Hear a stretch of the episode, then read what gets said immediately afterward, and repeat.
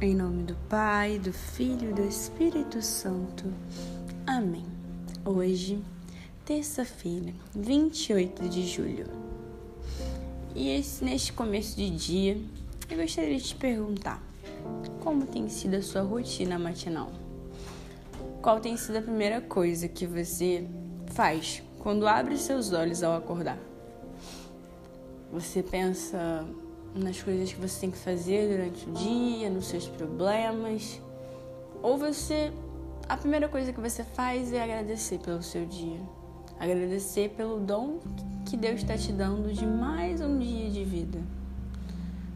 Você tem pedido a graça de ser acompanhada, de ser moldada pelo Espírito Santo durante seu dia? Uma vez eu ouvi que quando começamos o dia pedindo para que o Espírito Santo possa ser o nosso amigo, possa nos acompanhar, possa estar fazendo as coisas junto conosco durante o nosso dia, o nosso dia é muito mais produtivo. Nosso dia é muito mais rico das coisas de Deus e muito mais rico em relação às virtudes, em relação a tudo aquilo que agrada a Deus. Então, hoje nesse dia, gostaria de começar a nossa meditação, começar hoje o podcast com uma oração uma oração de começo do dia. Para você que não fez essa oração antes ao acordar, que você possa fazer agora, porque nesse momento você pode estar em um clima de oração, para que realmente você possa desejar que essa oração possa alcançar o mais íntimo do teu coração. Rezemos juntos. Senhor, no início deste dia, vem pedir saúde, força, paz e sabedoria Quero olhar hoje o mundo com olhos cheios de amor. Ser paciente, ser compreensivo, manso e prudente. Ver além das aparências teus filhos como tu mesmo os vês. Assim poder ver somente o bem em cada um. Feche meus ouvidos a toda calúnia. Guarda minha língua de toda maldade. Que só de bênçãos se encha meu espírito que seja tão bondoso e alegre que todos quantos se achegarem a mim sintam a tua presença. Senhor, reveste-me de tua beleza e que no decurso deste dia eu te revele a todos. Peço também, Espírito Santo, para, para que o Senhor possa acompanhar, possa estar comigo, me instruir diante de todas as minhas escolhas e que eu possa ser moldada pelos teus dons. Amém. Meditemos então o Evangelho de São Mateus, capítulo 13, versículos de 36 ao 43. Então despediu a multidão. Em seguida, entrou de novo na casa e seus discípulos agruparam-se ao redor dele para perguntar-lhe: Explica-nos a parábola do joio no campo. Jesus respondeu: O que semeia boa semente é o filho do homem. O campo é o mundo. A boa semente são os filhos do reino. O joio são os filhos do maligno. O inimigo que o semeia é o demônio. A colheita é o fim do mundo. Os ceifadores são os anjos.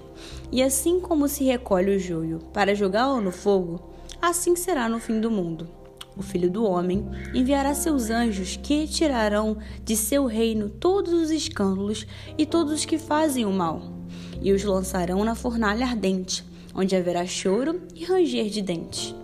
Então, no reino de seu Pai, os justos resplandecerão como o sol. Aquele que tem ouvidos, ouça. Palavra da salvação. Glória a vós, Senhor essa semana, né? No decorrer dessa semana, nós temos meditado, na maioria dos dias, o Evangelho de Mateus, capítulo 13. Jesus falando em parábolas. Esse evangelho é muito interessante porque nos leva a entender muito sobre o reino de Deus através de coisas simples. Deus ele compara o reino dos céus como, como, como o, com a parábola do joio do trigo, com a parábola do grão da mostarda, com o fermento, com o tesouro. Então, é muito interessante para nós, para podermos realmente isso ficar realmente adentrado no nosso coração.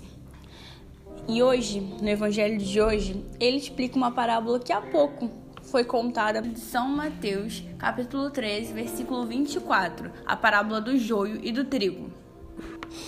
E nessa parábola, Jesus ele fala que o reino dos céus é semelhante a um homem que tinha semeado boa semente em seu campo. Mas aí o seu inimigo, enquanto todos estavam repousando, foi lá e semeou joio no meio do trigo. E aí ele partiu. O trigo cresceu e deu fruto, mas também o joio cresceu junto. E aí os servidores do homem que era dono do campo disseram-lhe: Senhor, não semeaste bom trigo em teu campo? De onde vem, pois, o joio? E aí o Senhor disse: Foi um inimigo que fez isso. E aí o que, que eles perguntam, os servidores? Queres que vamos e o arranquemos? E aí o Senhor fala: Não. Arrancando o joio, arriscaste de tirar também o trigo. Deixai-os crescer juntos até a colheita. No tempo da colheita, direi aos ceifadores: arrancai primeiro o joio e atacai-o em feixes para queimar. Recolhei depois o trigo no meu celeiro. Essa parábola é muito interessante para nós, porque ela realmente demonstra que o dia da colheita é esse dia do juízo final. O dia em que realmente saberemos se iremos para ficar junto do Pai, para contemplar o Pai, ou se não, ou se não iremos, ou se realmente seremos lançados na fogueira, na fogueira ardente. E nesse evangelho, mais interessante para mim é que o Senhor, ele não deixa que arranquem o joio antes do tempo da colheita. Ele quer, ele quer que o joio e o trigo cresçam juntos. E assim é no mundo. Nós crescemos, nós que queremos realmente seguir a Deus, nós queremos buscar o reino dos céus, nós somos, nós vivemos junto com todos aqueles outros que tentam nos desvirtuar de alguma forma, tentam fazer o mal. Nós vivemos junto com eles. Mas nós não somos eles, nós não somos joio.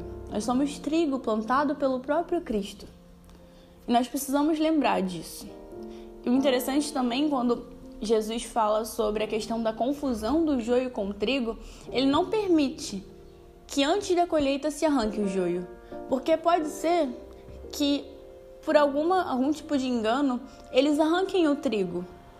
Porque a diferença do joio e do trigo é que o trigo ele dá o fruto. Mas pode ser que o trigo tenha crescido, mas ainda não tenha dado fruto. E as pessoas possam confundir com o joio. Mas na verdade não, aquele é o trigo e que foi plantado pelo próprio Cristo. Um exemplo desse é o próprio Paulo, né? São Paulo. Antes, ele não tinha, ele era trigo, ele foi plantado pelo próprio Cristo, mas ele não tinha dado fruto. Antes ele praticava o mal, perseguia os cristãos, mas até que um dia foi o dia realmente da conversão de Paulo, de Saulo, né, que virou Paulo o dia em que ele realmente encontrou o próprio Cristo. E ele se tornou discípulo de Cristo. E hoje, na nossa Bíblia, nós podemos ver inúmeros escritos de Paulo que fazem a diferença para a nossa vida. Então, se o joio fosse arrancado antes, pode ser que Paulo seria arrancado também e jogado na fogueira ardente, quando na verdade ele ainda estava em tempo de frutificar. Então ainda há tempo Ainda há tempo de darmos frutos, ainda há tempo de conseguirmos seguir verdadeiramente ao próprio Cristo. Então, nesse dia, decida-se, decida-se fazer a diferença para Cristo. Decida-se realmente ser esse trigo que dá o fruto, que semeia a palavra do Cristo. Seja esse trigo que o próprio Cristo plantou, para que no dia da colheita possamos estar de consciência limpa de que iremos para o reino dos céus e que seremos, que lá contemplaremos o Cristo, contemplaremos o nosso Pai e que lá viveremos uma vida eterna. Amém. Fiquem com Deus e glória ao Pai, ao Filho e ao Espírito Santo, como era no princípio, agora e sempre. Amém. Em nome do Pai, do Filho e do Espírito Santo. Amém.